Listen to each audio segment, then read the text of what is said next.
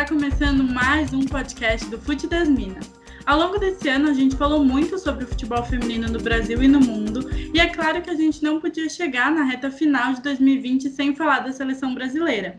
Esse é o assunto do nosso último podcast do ano. Eu sou Fernanda Gazel. E eu sou Vitória Soares. Pois é, no início desse ano, vivemos a expectativa de ver as meninas da seleção brasileira nas Olimpíadas de Tóquio em busca do tão sonhado ouro olímpico. No entanto, a pandemia do coronavírus acabou adiando as Olimpíadas para 2021. Com isso, a seleção precisou alterar seu planejamento depois de disputar o torneio da França em março. O Brasil realizou dois períodos de treinamentos e só voltou a disputar jogos no mês de novembro em dois amistosos contra o Equador.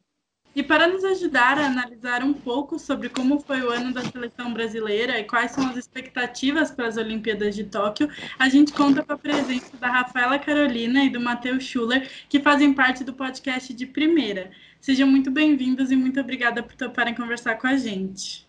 Eu que agradeço a presença de estar aqui, né? Um assunto muito interessante, falar sobre a seleção brasileira, né? Num ano muito atípico e que a gente teve poucos jogos sobre a seleção teve poucos jogos da seleção brasileira. É isso, agradeço aí o espaço que vocês estão cedendo, né? O único homem daqui da mesa redonda, né, se podemos falar.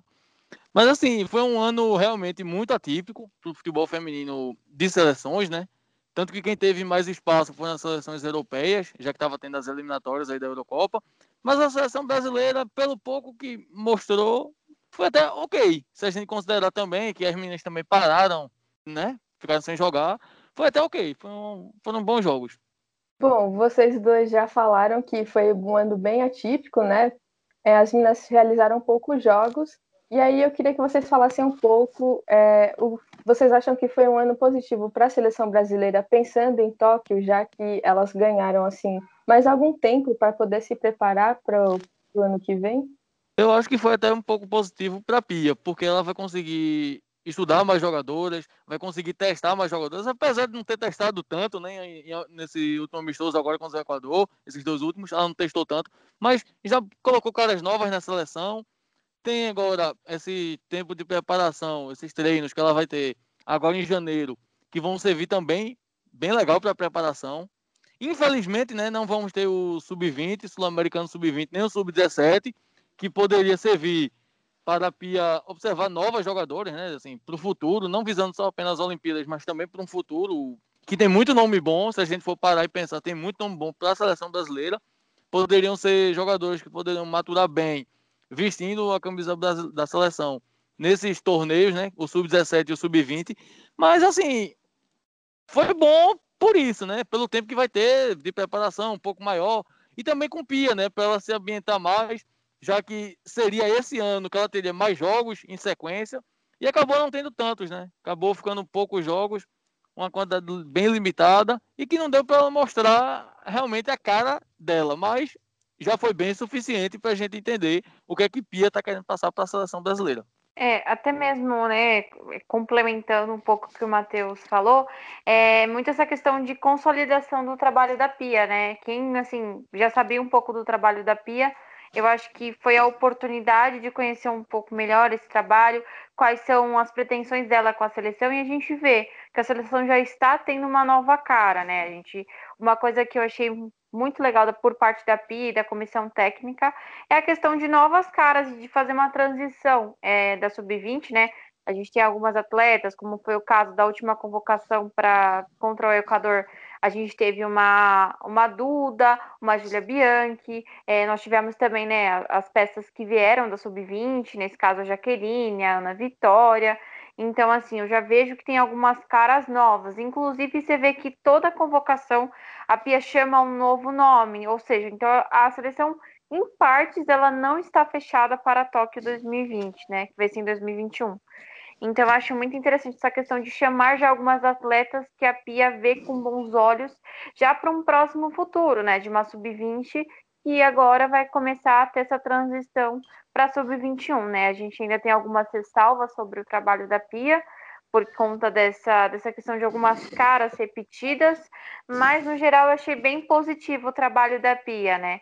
é, tirando a única derrota do ano, que foi para a França, né, por 1 a 0 na, na, no torneio da França, é, o Brasil até que veio de bons resultados, né? Teve dois empates, uma derrota e duas vitórias contra o Equador. Apesar que eu não acho que o Equador é um parâmetro para a seleção brasileira, né? Um, um, jogo que eu esperava mais da, assim da seleção brasileira é contra o Canadá, né? Que é uma seleção boa, sempre tem uma tradição no futebol feminino, mas deu uma decaída nessas últimos, nesses últimos anos. Então, assim, foi um jogo que o Brasil empatou por 2 a 2 é, ganhando por 2 a 0 então, assim, mas no geral eu achei o trabalho da Bia bem positivo e eu vejo com bons olhos, principalmente para esse, esse pós-Olimpíadas. E vocês dois falaram da rotatividade né, das jogadoras, e ela convocou 66 jogadoras este ano e utilizou 46. Eu queria saber qual a importância desse rodízio de jogadores feitos na seleção ao longo desse ano. Acho que assim, é muito importante a gente ver essa transição e que a Pia não está satisfeita com o que vem na seleção e quer mudanças, mas também tem um lado negativo, assim, analisando. É, não digo que é um, um, lado negativo, mas uma coisa que é, é assim, é, a gente não vê essa questão de sempre as mesmas caras. Eu acho que assim, é, a, a, partir de agora, a partir de janeiro, já vai começar a ser o, o ano decisivo. Então, eu acho que para a questão de Olimpíada, Aí seria bom a Pia verificar, assim, já começar a realmente moldar a seleção, né? Mas eu acho que é muito interessante porque é, eu acho que ela já está pensando, sim, num pós-Olimpíadas. Então é interessante ver essa questão de testar e é uma questão também para as próprias atletas, né? Não ficarem acomodadas achando que vão sempre ser convocadas pela Pia. Uma coisa que me chamou a atenção, inclusive, quanto a essa, essa última convocação, né, para esses treinos, é que tanto ela chamou Carol Nogueira, do São Paulo, que foi assim, um jogador que foi até destaque né, da competição. Foi um nome que figurou até bem interessante nesse campeonato brasileiro. Mas ela chamou Caroline, que estava dois anos sem atuar. Então, assim, a gente vê que falta um pouco de critério na hora de convocar. A gente vê que é bom, realmente é massa ter Caroline voltando aí, mas já voltar na seleção. Não poderia já voltar num clube, para daí do clube ela mostrar que realmente ela tem o potencial, que a gente sabe que ela tem potencial. Mas está dois anos sem atuar. E dois anos sem atuar, a gente vê que, assim, o ritmo de jogo, lógico, ela não vai jogar, ela vai estar ali para treinar tudo mais, mas ritmo de jogo ela não tem. E as outras que estão aí, foram destaque no brasileiro, como a própria Carol, como outras jogadoras também que foram destaque aí, né?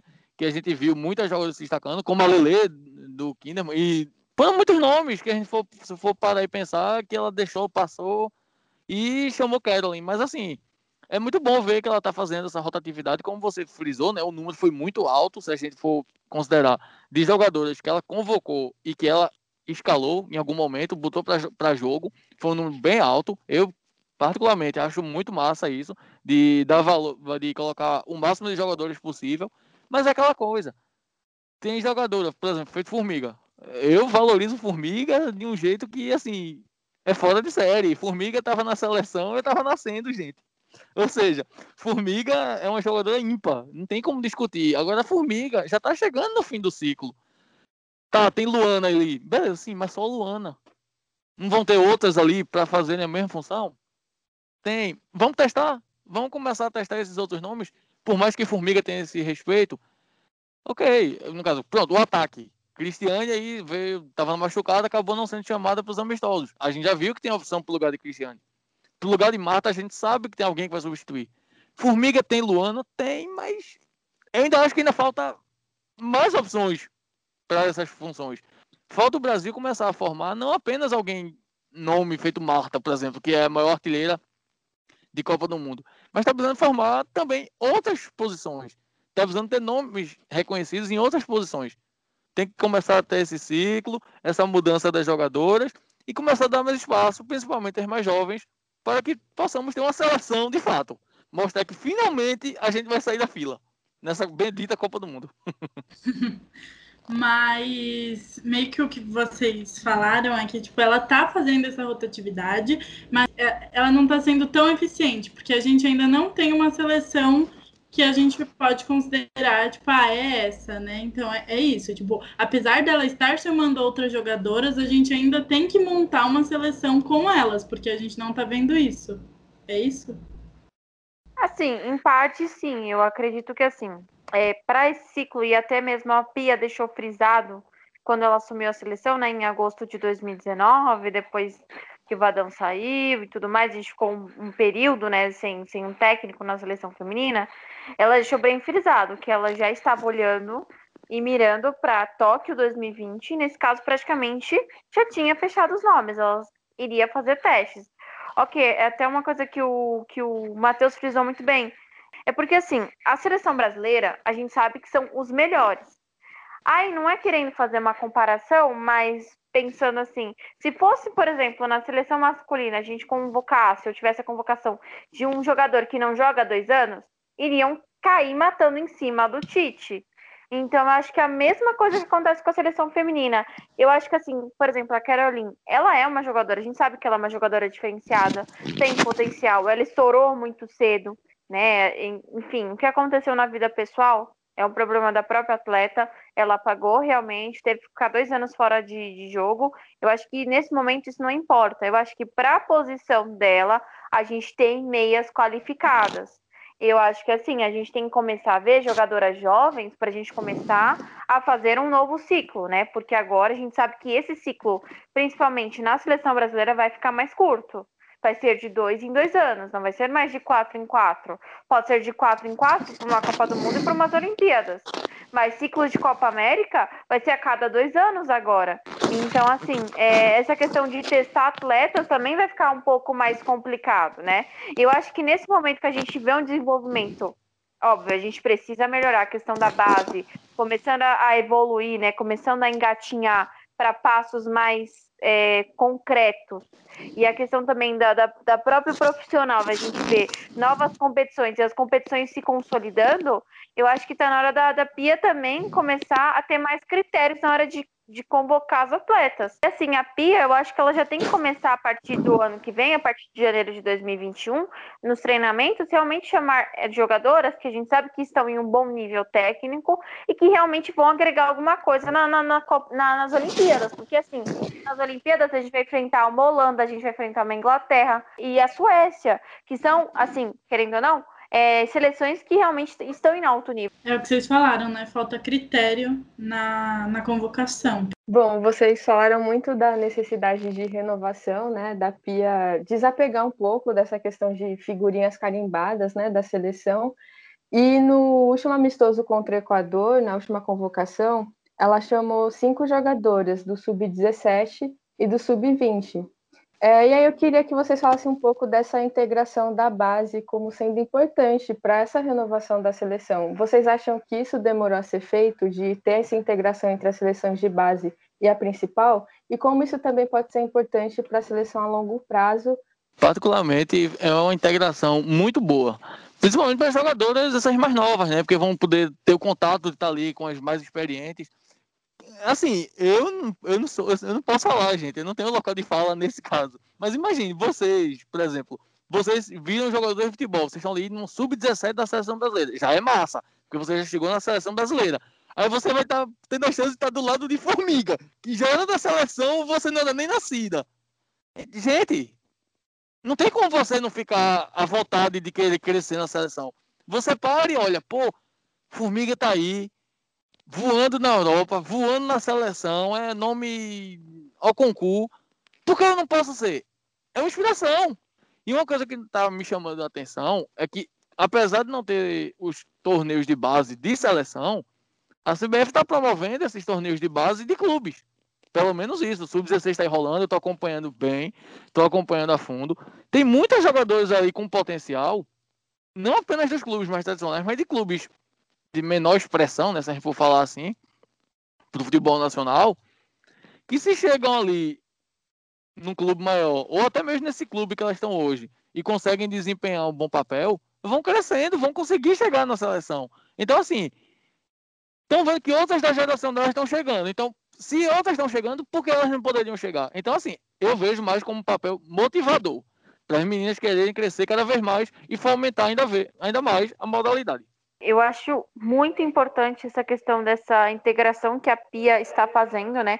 Eu acho que é, são passos lentos, mas eu acho que são passos muito importantes para a evolução da modalidade, né? Porque a gente sabe que o próximo ciclo olímpico é daqui praticamente três anos, né? Se nada mudar, vai ser em 2024. Então a gente tem que começar a formar essa nova seleção. Porque a Formiga não vai ser eterna, a Marta não vai ser eterna e a Cristiane não vai ser eterna. E muitas jogadoras que estão sendo chamadas agora, como é o caso da, da Luana, elas vão ter mais um ou dois ciclos de Copa do Mundo, no máximo. Né? Que a, Lu, a Luana tem 27 anos.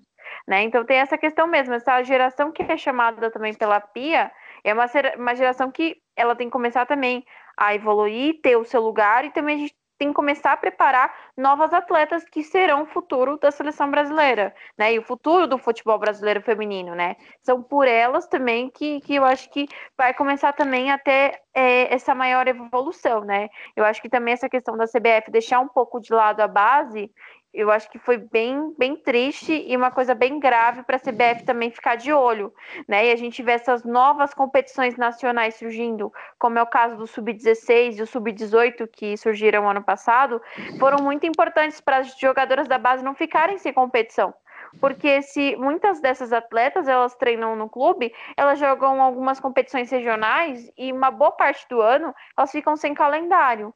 Então essa questão mesmo de essas competições vão acabar fazendo com que a modalidade, né, e as categorias de base tenham uma evolução né? Porque a gente tem é, meninas, muitas meninas adolescentes que querem ser jogadoras e que agora estão descobrindo que podem ser jogadoras e podem competir, né? E é uma coisa que muitas das atletas que iniciaram na modalidade não tiveram. Então, essa questão mesmo da gente preparar aos poucos as, as jogadoras, né? É, essas, essas meninas, essas garotas, para se tornarem futuras jogadoras, né? Não, e se a Marta e a Cristiane jogam o que jogam sem ter tido essa preparação, porque muitas delas, né, a Formiga não passou por seleção de base, enfim, imagina essas meninas daqui a alguns anos, quando elas estiverem na seleção principal, essas que vieram desde pequenininhas jogando, imagina como vão estar, tá, porque a preparação física delas vai ter sido feita já no futebol, então elas vão estar tá jogando muito. E ainda tem uma coisa, né, que é bom de pontuar, que também estão tendo muitos torneios também de futsal. E muitas jogadoras estão saindo também do futsal para o campo. Vika Albuquerque é o maior exemplo para a gente citar de que saiu do futsal para campo e jogando bem. Outro exemplo que eu lembro assim de cabeça, de que saiu que jogou também no futsal, é Gisele. Foi é, lateral do Grêmio. Ela também jogou futsal, jogou lá no Female, né, lá de Chapecó. Ou seja, se tivermos competições não apenas de futebol, mas também de futsal, que fazem essa integração para o campo, para surgir cada vez mais nomes, cada vez mais opções, gente, vai ser fenomenal. E assim, a gente está vendo que estão tendo as competições. Se os clubes começarem a perceber que esse investimento é uma coisa que vai ser bem rentável, é uma coisa que vai dar retorno de fato, tá feito. Futebol feminino, pelo menos no Brasil, vai dar uma evolução muito legal. E vocês acham que os clubes vão perceber isso no, por causa de todo esse crescimento que o futebol feminino teve agora em 2020? Vocês acham que nos próximos anos eles vão perceber que é um produto rentável e vão começar a investir? Eu acho que a maioria dos clubes já está começando a perceber essa questão de, quão rentável é a modalidade, né? Eu acho que esse ano foi, o ano passado, acho que foi um dos maiores exemplos disso, né? Eu acho que a partir da Copa do Mundo de 2019 a gente teve um novo olhar por parte tanto da FIFA, da Comembol e da própria CBF. Né? Não é à toa que depois da Copa do Mundo a gente teve torneios de base surgindo. Né? Não é à toa que a gente viu a audiência que a modalidade pode, pode ter, né? Por exemplo, esse ano. Nunca que a gente tinha visto um jogo de futebol feminino sendo transmitido numa rádio né? Esse ano foi a primeira vez que aconteceu isso e a gente viu a audiência que teve. Então, eu acho que assim, a partir do momento que, que, que os clubes, né, e, e a própria torcida também é, vejam o quão, quão importante, o quão, quão rentável e o quão legal é a modalidade, eu acho que vai começar a ter um, um outro olhar. Porque acho que assim, se os torcedores também começarem a acompanhar, eu acho que também os clubes acabam mudando a visão. Né? Eu acho que é o que aconteceu. A gente pega o exemplo do Corinthians, né? a gente vê essa questão mesmo do, do quanto a torcida começou a acompanhar a modalidade e depois disso a gente viu como realmente começou a mudar um pouco a visão do Corinthians, né? O Corinthians começou a investir na modalidade. A gente vê também o Palmeiras que depois do ano passado começou a olhar com outros olhos também para o time feminino, né? Fez boas contratações. A gente vê também é, o Santos, que também é uma tradição na modalidade, também fez boas contratações, e a gente vê outros clubes também é, investindo. Um, um, caso também muito, muito interessante foi o do Bahia, né? O Bahia é um clube, é um time que começou, né, com, o futebol feminino ano passado, foi campeão baiano, foi para o Campeonato Brasileiro A2 e o ano que vem já vai disputar uma 1. Porque assim, começou a olhar com outros olhos, né? Você vê também que o, Bahia mandou o jogo da, da final do Campeonato Baiano é, para Fonte Nova. Esse ano também mandou o jogo das quartas de final na Fonte Nova. Então, assim, eu vejo que os clubes estão começando a olhar com bons olhos é, e não vendo o futebol feminino só como uma obrigação né? Porque a gente tem que deixar bem claro que muitos clubes só começaram esse procedimento, essa montagem né, de, um, de um time feminino, depois que houve a questão da obrigação da, da Comembol. É, e eu acho que a partir de 2021, acho que também a gente vai ter um outro olhar por parte das equipes. Eu, é o que eu espero, né? E eu acho que vai acontecer isso é, para os próximos anos. É, sigo nessa linha de Rafa aí. Eu espero que os clubes estejam realmente percebendo, né? Aos poucos eles estão percebendo que é um produto que tá, que vai colher bom resultado para eles, vai ser uma coisa que vai entrar dinheiro, né, pro caixa. Lógico, o futebol feminino, se a gente for pegar também a nível mundial, não tem contratações ainda absurdas, mas não é para ter contratação também absurda, gente. É para mostrar que aquelas jogadoras elas são tem que ser valorizadas. Não precisa botar valores exorbitantes em cima de um atleta. Não precisa dar um salário tão absurdo. Basta dá o espaço, dá valor, é só isso. O valor em questão não precisa ser, sei lá, um milhão de salário, mas também não precisa também ser uma micharia, né? Não precisa ser um salário mínimo ou até menos, como alguns clubes aí a gente vê que disputaram o Campeonato Brasileiro, chegaram a pagar. Não precisa ser também essa micharia toda, mas vamos valorizar as meninas, vamos mostrar que elas estão ali trabalhando, né? Elas não estão ali por brincadeira, elas estão querendo. É o trabalho delas, é o que elas quiseram fazer. Então, assim, vamos dar esse espaço, vamos dar esse valor, vamos mostrar que elas têm esse valor aí no mercado publicitário, né? Valorizo muito, inclusive, esses clubes que são só femininos no momento. Por quê? Porque esses clubes que são só femininos, que a gente vê jogarem o Brasileirão, né? E jogar bem, inclusive, não é só jogar, é jogar bem. A gente vê que eles estão crescendo. Eu dou valor a eles por isso. Porque eles enxergaram potencial nas meninas, enxergaram que tinham que dar uma estrutura para aquelas mulheres, porque elas estavam querendo apenas trabalhar, né? Jogar futebol não é, não é só o lazer, é a profissão delas. Assim como é no masculino, a profissão dos caras é essa. Tanto que depois, ou eles fazem alguma outra profissão, alguns até fazem outra profissão. Mas o que, é que eles querem, o que, qual é o sonho deles? O cara que faz, sei lá, um jogador que é frentista e joga de futebol, o sonho dele era ser frentista? Não, gente, a gente sabe. O sonho dele era jogar futebol. Mas como ele não teve a oportunidade, ele acabou virando frentista. Mas depois surgiu a oportunidade, ele virou jogador. É isso que as meninas querem. Realizar esse sonho. Serem jogadoras. É só isso. É um apelo que eu faço. Que, lógico, vocês já fazem há muito mais tempo. Mas é um apelo que eu também faço. Vamos valorizar essa mulherada. Porque elas estão querendo tomar o espaço delas que deveria ser há muito tempo. É só isso.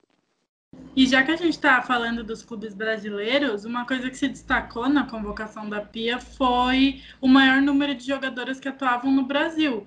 É, das 25 atletas da última convocação, 12 estavam atuando, estavam disputando o Brasileirão. O que isso significa, né, para a seleção e o que isso diz sobre o Campeonato Brasileiro? Vocês acham que as meninas. Sim, eu acho que esse ano, né, principalmente em 2020, eu vi uma evolução muito legal do Campeonato Brasileiro, né? A gente viu atletas voltando para cá, né? O que, o que não aconteciam há muitos anos, né? A gente está vendo um movimento reverso, né? De muitas atletas saindo do futebol europeu, norte-americano, é, chinês e vindo para cá, né? Como foi o caso da Andressinha, que veio para o Corinthians, né? Estava no futebol norte-americano, que era considerado.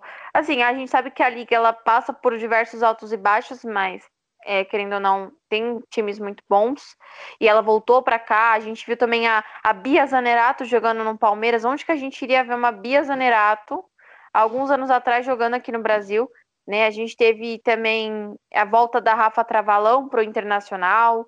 Enfim, eu acho que assim foi muito interessante a gente ver a evolução é, e também a volta de muitas atletas para cá, né? Então eu acho que o campeonato evoluiu isso é muito legal porque a gente vê que a Pia também, eu acho que assim, não é só as atletas terem a oportunidade, mas a gente vê que a, a Pia também está de olho nos jogos aqui no Brasil, né? O que a gente não via antes, eu acho isso muito legal. Desde que a Pia assumiu, ela sempre que ela pode, ela está indo nos jogos, ela vai acompanhar, ela sempre está comentando. Então eu acho que isso fez toda a diferença também dela observar o futebol brasileiro e comparecer nos jogos. Isso acho que fez toda a diferença para a gente ver é, diversas jogadoras aqui do Brasil é, indo para a seleção brasileira. É, é isso, né? Mostra que o campeonato não foi um campeonato qualquer. Foi um campeonato, lógico, tiveram times que realmente foram muito abaixo. A gente viu que teve times que realmente não conseguiram desempenhar um bom futebol. Mas, por outro lado, as disputas para se classificar às quartas de final ficaram emocionantes, que tanto que foi para a última rodada e o Grêmio se classificou ali no limite, né, gente? Ficou por um gol, salvo engano, ou foi por um gol que o Grêmio conseguiu se classificar para as quartas. Então, assim, mostra que o campeonato foi muito legal de se acompanhar. Surgiram muitos valores muito interessantes para a gente acompanhar. E, assim, tende a aumentar, como o Rafa falou. Se alguns jogadores vieram e conseguiram mostrar que elas conseguiram desempenhar bom futebol e outras ainda tentaram ofuscar. Eu digo até o caso, até o caso de Andressinha, realmente, que, lógico, para alguns Andressinha sobrou no campeonato. Mas, assim, se a gente for parar e analisar com calma, que foi o caso de Pia, já que ela acompanhou alguns jogos em loco, se você tá ali pessoalmente, você vê como é que é o, desempenho de cada peça.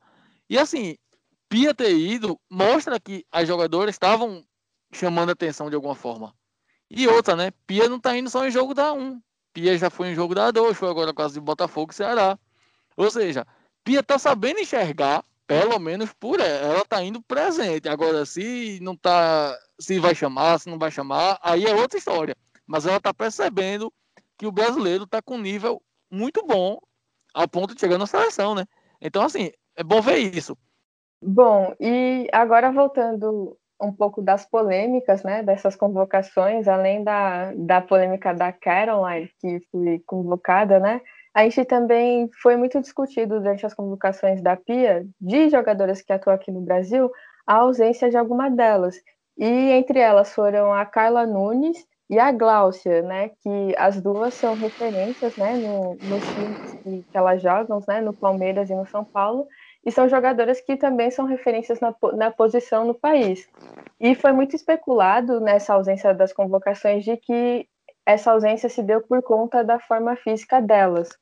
É, vocês acham que isso foi realmente a razão delas estarem fora da lista da PIA? Ou se há algum outro motivo que a PIA que pode ser considerado? E se você acha que seja independente da forma física, outra questão relacionada à questão técnica, vocês acham que a Pia tá certa ou errada de deixar essas jogadoras fora da lista dela? Pessoal, entre Pia tá certa e errada, tem muitas variáveis aí que a gente vai considerar, como você mesmo falou. Pode, foi a questão técnica, foi a questão física, enfim, tem muitas questões que com certeza passaram pela avaliação ali da comissão técnica para ver se chamava ou não. Assim, tecnicamente, tecnicamente, eu acredito que não foi por nenhuma das duas. Tanto que, assim, as duas fora de forma, né? Que dizem, fora de forma, foram as artilheiras do campeonato. Então, assim, se as duas estão assim e foram as artilheiras, as outras estão o quê? Estão piores. Pelo menos tecnicamente falando, estão piores. É o que eu consigo interpretar. Agora, alguém pode interpretar diferente. Agora, a parte física, se é uma coisa que Pia está querendo valorizar por conta do estilo de jogo, por conta do modelo que ela está querendo implementar, o sistema, tem, tem todas essas variáveis. Aí eu já acho que pode ter pesado mais. Até porque se a gente for analisar com calma o time de Pia, é um time muito veloz, é um time muito rápido. Não que elas não entreguem a velocidade, até porque a gente vê que os times que elas jogam também não são lentos. Os times, elas conseguem se encaixar. Agora a questão é, é seleção, gente. Vai cada um aí na sua característica e certamente a centroavante, ela queria alguém de mobilidade. Tanto que ela já testou a própria Bia Zanerato, que é veloz, tem certa mobilidade ali na referência. A própria Ludmilla, que às vezes cai ali na referência. Veloz, não dizer, né? Quem acompanha vê logo, é quase uma papalégua, de tão rápida. Então, assim, tem essa variável que com certeza passou pela avaliação da comissão técnica. Ó, oh, elas não vão conseguir entregar o que a gente está querendo para as transições. Mas tecnicamente elas são boas. Então, assim, se elas conseguirem imprimir um ritmo bom nesse porque a gente quer das transições, se elas conseguirem desempenhar um pouco mais, pode ser que venha a ser chamada no futuro, talvez. Até porque a Glaucia também não é tão velha, né? Nem a Carla Nunes, são jogadores novas até. Considerando algumas outras jogadoras da mesma função. São até novas, mas é aquela coisa. Hoje, eu entendo Pia não ter chamado por conta desses critérios que com certeza passaram por essa avaliação da comissão técnica. Discordar ou concordar, eu prefiro ficar em cima do muro, porque assim, tem essas variáveis. E como as variáveis não foram explicadas, não foram postas a público, eu não posso afirmar com tanta exatidão se eu concordo ou se eu discordo. Eu sou da opinião que eu acho que a Pia tinha que dar uma chance para essas duas atletas, né? Eu acho que principalmente para Carla Nunes, né, que foi a artilheira do, do Campeonato Brasileiro Feminino, com 12 gols. Eu acho que a Pia sim tinha que dar uma chance para ela, porque a Carla Nunes ela é veloz. Óbvio que o final do campeonato, a lesão acabou prejudicando a atleta, e, e isso fez a diferença tanto para ela quanto para o Palmeiras, sim, mas a, a, a Carla Nunes tem números absurdos pelo Palmeiras, né? No início do campeonato, ela tinha cerca de 37 participações para o Palmeiras. É, cerca dessas foram 19 chances de gol e 18 assistências, ou seja, ela tinha um número absurdo. E ela é a maior artilheira da história do, do Palmeiras, com 34 gols. Então, acho que pelos números que ela apresenta no Palmeiras, eu acho que ela tinha que sim ter uma chance. A mesma coisa da Gláucia, né? Apesar que a Gláucia ela é um pouco mais complicada, porque ela geralmente faz um bom primeiro tempo no São Paulo, a gente sempre vê isso, mas chega no segundo tempo ela acaba sempre apresentando, é, acaba baixando o ritmo da jogadora né? Mas eu acho que também ela merecia sim uma chance para para a seleção. Se a Pia está testando, eu acho que não custava nada, acho que valeria a pena sim essas jogadoras serem, serem chamadas, né? Porque, por exemplo, a gente vê a Bárbara, que é uma jogadora que, que atualmente ela sim está um pouco também fora de forma, se a gente for pensar, e continua sendo chamada para a seleção.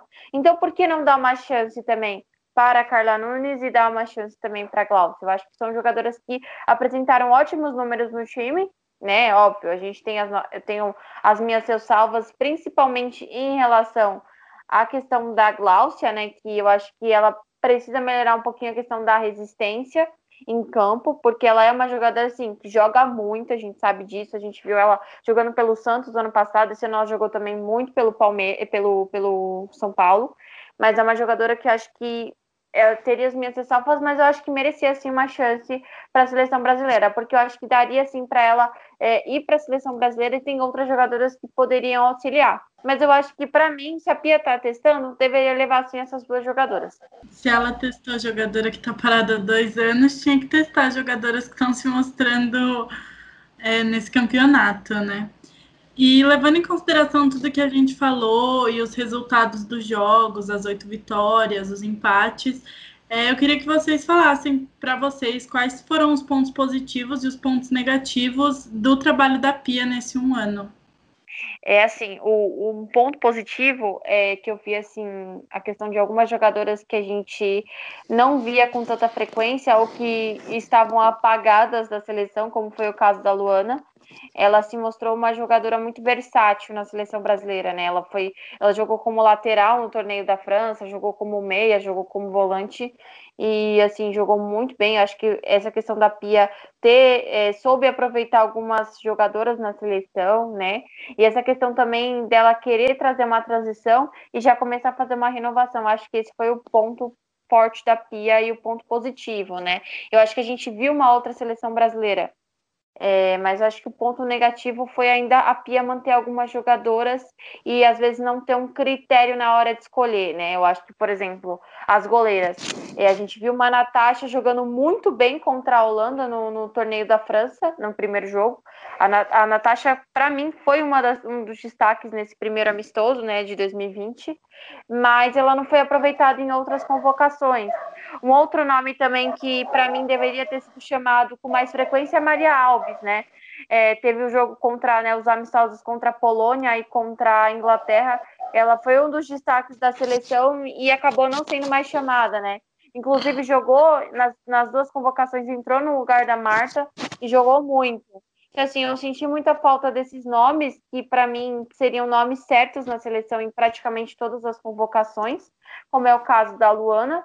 É, mas, assim, é essa questão mesmo. E, e, eu acho que a questão de falta de critério para algumas jogadoras, como eu acho que foi o caso da Giovana Queiroz, né? Que a gente é uma jogadora que é muito nova, tem somente 17 anos, ainda não foi para uma sub-20 e já foi para a principal. Eu acho que também faltou um pouco de critério, que eu acho que ela ainda precisa passar pela, pelas fases, precisa chegar numa sub-20, jogar mais com a seleção brasileira para realmente ver se ela quer isso isso, porque assim, eu acho que você barganhar para uma jogadora de 17 anos uma vaga na seleção titular, eu acho que não é o certo. Eu acho que tem, tinham outras atacantes mais bem, bem preparadas queriam jogar muito mais pela seleção brasileira do que você convocar a uma jogadora que ainda está em preparação, né? É, e essa questão de critério, eu acho que não, não é justo você chamar uma jogadora que está há dois anos parada e você vê, por exemplo, o Mazanotti jogando fino da bola no Corinthians, é, foi a craque da final, né, do jogo de volta, e essa jogadora praticamente não ter sido chamada, né? Ela fez parte da, da convocação de dezembro contra os amistosos contra o México, mas depois não foi chamada. E ela fez um ótimo ano, né? Também, como é o caso que a gente vê também, a goleira Lele não está nesse, nesses treinamentos que vão ter agora em, 2020, em 2021. A gente também não vê, por exemplo, uma Kat Ellen, que jogou muito na Vaikintima, não ter uma chance na seleção brasileira. A gente vê também a Bruna Bianchi, a, a, a Bruna Caldeirão, que jogou muito no Vai Kinderman, ela não tem uma seleção. Eu acho que também falta essa questão desse critério, né?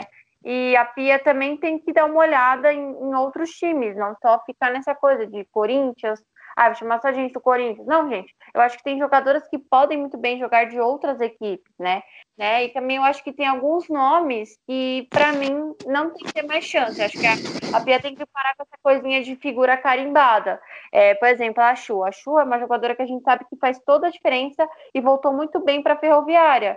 Mas eu acho que ela não é uma jogadora de nível seleção, porque ela já foi testada na seleção e ela não jogou bem. Então, acho que assim, se a jogadora ela não tá jogando bem e, e ela não tá fazendo a sua parte na seleção, acho que não tem que ser chamada. Eu acho que para a seleção a gente tem que testar e ter é, melhores critérios na hora de escolher. É, seria mais ou menos isso o que Rafa falou, né? O ponto fraco, lógico, é, é indiscutível que é essa falta de critério é o ponto mais fraco. Acho que até não só de Pia, né? Mas de muita gente que passou pela seleção recentemente, né? até a própria Emily, às vezes pecava nessa falta de critério nas convocações. É, era uma coisa que era, às vezes a gente entendia alguns nomes estarem sendo chamados, mas outros a gente ficava, meu Deus, como, como, por que ela chamou esse nome? Qual é a base que ela está tendo para chamar essa jogadora? Enfim, essa falta de critério que pecou muito, principalmente agora nessas últimas, né? Os nomes a gente já citou aqui, enfim. Quem acompanha o futebol feminino também já está bem ciente de alguns nomes aí que a gente vê que não eram realmente para ser chamados. Eram nomes que são nomes que me faz lembrar, meu Deus do céu, eu não gosto nem de lembrar, mas me faz lembrar aquela seleção permanente que tinha, né, da CBF. Não, gente, aquela coisa era bizarra. Eram jogadores que tinham que estar em toda a convocação. Hum, pelo amor de Deus, é coisa. Parece torneio amador que já tem jogador que vai jogar ali todo ano e que alguns entram só para completar só para fazer número. É, não dá. Para mim não dá. Lembra, me faz lembrar muito isso, essas figurinhas carimbadas. Mas também os nomes que foram chamados e foram testados foram bem interessantes. É o ponto positivo que eu vejo nisso. Porque pelo menos, e, assim, lógico, teve nome repetido? Teve, teve muito nome repetido. Mas também teve muito nome novo. Teve nome que a gente não imaginava que fosse chegar na seleção. E isso a gente está vendo que foram muitos nomes que foram testados. Tanto que você citou a quantidade aí, não lembro agora de cabeça, mas foi o quê? Mais ou menos dois terços. Ou seja, dois terços de, jogador, de jogadoras que foram chamadas, foram utilizadas. Podia ser um número maior? Podia. Mas assim, o número em si já está muito bom. Mostra que ela foi testando, foi conhecendo cada jogadora. E assim, a tendência é que continue aumentando cada vez mais a quantidade de opções. Falta, lógico, ela só dá essa oportunidade. É isso. Bom, vocês falaram aí da questão dentro de campo e, querendo ou não, falaram um pouco dessa questão da gestão. E aí, em setembro, a Duda Luizelli assumiu a coordenação de seleções da CBF E aí também houveram outras mudanças, como a equiparação do pagamento das diárias e da, das premiações entre as seleções masculina e feminina, e além disso, além da presença da própria Duda, né, que foi a primeira mulher a ocupar o cargo. É, Para vocês, qual a importância dessas mudanças na gestão da seleção feminina e como isso pode refletir, querendo ou não, dentro de campo, de uma melhor gestão, né, melhor planejamento? Eu acho que vai ser bem positivo para os campeonatos, né? Porque vai ter a chance de ter uma expansão maior aí, né? De torneios a serem disputados, vai ter mais gente disputando alguma coisa, vai ter mais movimentação. Então, assim, vai ser algo bem positivo, realmente. Vai ser algo bem legal. Vai ter essa oportunidade aí para as meninas, né? De conseguirem disputar mais competições. E assim, como, como, como são duas mulheres agora, né? Envolvidas, que não é só Duda, tem a Pellegrino também, a Aline Pellegrino. São duas mulheres, então elas sabem como é que tá a realidade para essas outras mulheres jogarem. Elas vão ter o famoso local de fala, né? Para dizer, ó, né? principalmente Pellegrino vai dizer, ó, na minha época não tinha esse tipo de campeonato, vamos fazer, vai dar certo. Não sei o que. Pronto. Eu vejo bem positivo. Eu vejo que por terem colocado mulher, vai ser algo bastante positivo e agregar bastante para a modalidade. É, eu acho que essas mudanças, né, que nós vimos na seleção, é, que eu acho que para mim começou desde o ano passado, com a chegada da Pia. Esse ano a gente teve Marlene Pellegrina, Pellegrino e a própria Duda assumindo coordenações, né? A Aline Pellegrino assumiu a coordenação da, dos, da, né, dos campeonatos e a, a, Luiz, a Duda assumiu, nesse caso, a seleção brasileira. Acho que foi muito positivo porque são duas, é, são duas pessoas que já, nesse caso, foram jogadoras, então já sentiram na pele o, o que é ser jogadora de futebol aqui no Brasil. E eu acho que elas vão saber fazer um ótimo trabalho, né? Não é à toa que a gente já viu é, uma amostra do trabalho da Aline dentro da própria CBF, né? A gente viu jogos a partir das quartas de final em grandes estádios, né? Onde que a gente ia ver uma final de Havaí Kinderman e Corinthians sendo disputado numa, na, no, na casa do Corinthians, né? Onde que a gente ia ver um jogo da final do, é, nas quartas de final do Brasileirão sendo disputado no Morumbi, né? Muitos anos atrás isso era inimaginável, né? Apesar que ano passado a gente via alguns jogos no Pacaembu, né? Mas esse ano teve essa questão, né? De jogos serem nos grandes estádios, nos principais estádios da torcida, né? A gente viu é, a questão do Palmeiras jogando no Allianz, onde que isso ia ser possível, né?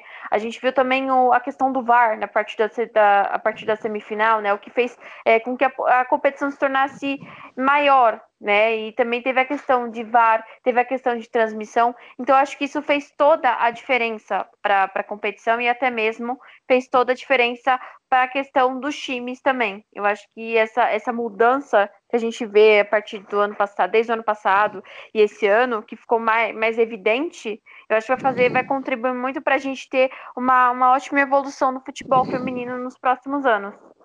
E para finalizar, eu queria saber as expectativas de vocês para o próximo ano e para as Olimpíadas de Tóquio. Vocês analisando o time brasileiro e analisando as outras seleções, vocês acham que o Brasil pode conquistar esse ouro ou vai ser uma coisa para ser trabalhada nos próximos anos?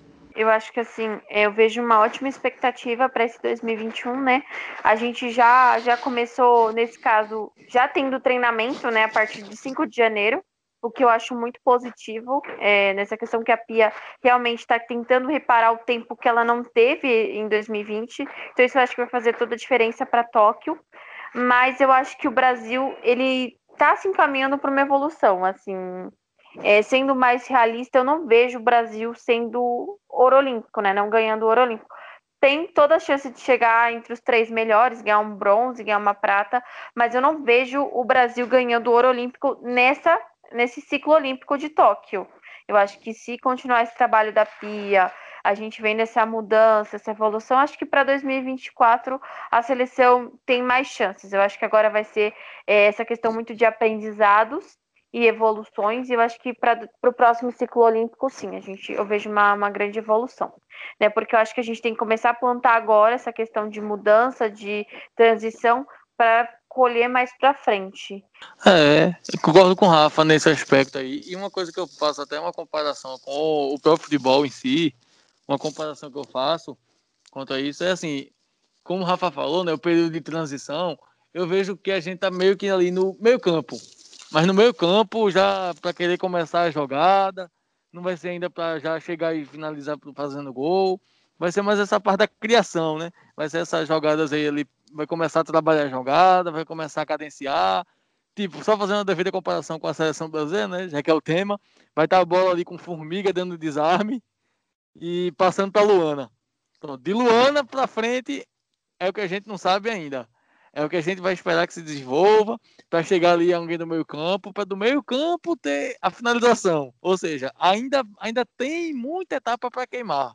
Vai ter aí esse período, né? Bem legal, vai ter a experiência aí com o Pia nessa primeira Olimpíada. Se vier e der certo, ver logo de cara o ouro olímpico, eu particularmente não vou deixar de comemorar, óbvio, mas assim, ainda vou achar bem precoce pelo trabalho que vem sendo desenvolvido.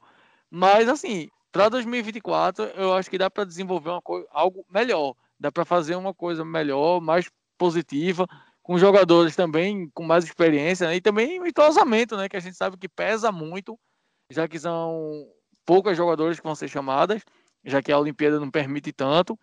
E a Copa ainda vai ter uma Copa do Mundo no meio. Então, assim, vão ter experiências para o time de 2024. Então, dá para 2024 chegar algo mais a fundo. Mas para 2021, eu ainda acho bem precoce, mas acho que o Brasil dá para fazer uma campanha até semelhante à de 2016. Espero que não tenha uma fatalidade igual a de 2016. Mas se for para acontecer, eu não vou lamentar, lógico. Vou ficar triste, mas não vou lamentar. Vai ser algo do jogo. É, 2016 até hoje, toda vez que eu lembro, me dói o coração que eu me iludi muito nessa Olimpíada, foi péssimo. E Rafael e Matheus, a gente queria muito agradecer por vocês terem participado do podcast, da presença de vocês aqui. Foi muito bom conversar com vocês sobre a seleção, esse papo tão bom. É, muito obrigada pela parceria e sucesso também com o podcast de vocês, né, com o trabalho de vocês que fomentam o futebol feminino, né? E muito obrigada, valeu mesmo. Eu que agradeço ao convite de vocês, né? É, eu acho muito legal o trabalho da página também, do Fute das Minas, eu acompanho. É, e é isso aí, né? Cada um agregando no, do futebol feminino da forma que puder, para a gente, assim, é, evoluir no futebol feminino, né? E também eu acho que é uma questão que as páginas independentes têm que ser um pouco mais valorizadas, né? Que foi o que aconteceu e, e a gente tem que repetir. É um episódio chato, mas tem que falar sobre a final do Brasileirão Feminino 1, né? Que a CBF acabou barrando um monte de jornalistas de páginas independentes que querem, que queriam fazer o seu trabalho e acabaram sendo impedidos. Então, acho que essa questão também da própria CBF olhar com outros olhos para os jornalistas independentes que fazem um ótimo trabalho durante o ano inteiro. É isso. Agradeço aí vocês aí pelo espaço, por ter sido o único homem aqui, né, dessa mesa redonda, se é assim que a gente possa chamar, se já que apesar, apesar de ser um podcast, mas é quase uma mesa redonda. É isso, agradecer. Quem quiser me acompanhar, vai lá no Twitter, que é arroba Schuller, S-C-H-U-L-E-R, underline, Mateus, M-A-T-E-U-S. Sim, o Mateus não tem H, antes que vocês procurem e não encontrem. E, assim, o que vocês fazem aí no Futebol das Minas é muito interessante, gente. Podem acompanhar, porque, assim, eu acompanho futebol feminino, procuro me interessar ao máximo, mas assim, cada vez mais aparecem novos novos sites, novos podcasts, novos perfis no Twitter. Sempre tem alguma coisa nova surgindo e com muita gente assim, que eu fico, gente, por que esse povo não apareceu antes? Esse povo sabe muito. E assim, eu, eu sempre aprendo cada vez mais, principalmente naqueles perfis que eu vejo, que são só as meninas falando. Então, assim, chamou muita atenção para isso, para essa parte de cobertura. Então, muito legal. Inclusive, o Fundo das Minas é um, é um que eu indico para acompanhar. Não é porque eu estou aqui, gente. É porque merece mesmo. Muito obrigada, gente, pelos elogios. A gente torce, né, para cada vez mais é, terem portais, terem sites para falar sobre o futebol feminino, porque querendo ou não, foi o que fomentou o futebol, foi o que fez crescer ainda mais o futebol feminino, né? Iniciamos nossas notícias da semana falando ainda da seleção brasileira. Em entrevista ao Dona do Campinho do Globo Esporte, Duda Luizelli divulgou o calendário da seleção para 2021. De 5 a 20 de janeiro será realizado um período de treinamento. Em março, o Brasil participará da competição She Believes Cup, junto com os Estados Unidos, Noruega e Japão. No mês de abril, a seleção vai disputar dois amistosos, um contra a Noruega e outro com um adversário ainda não definido.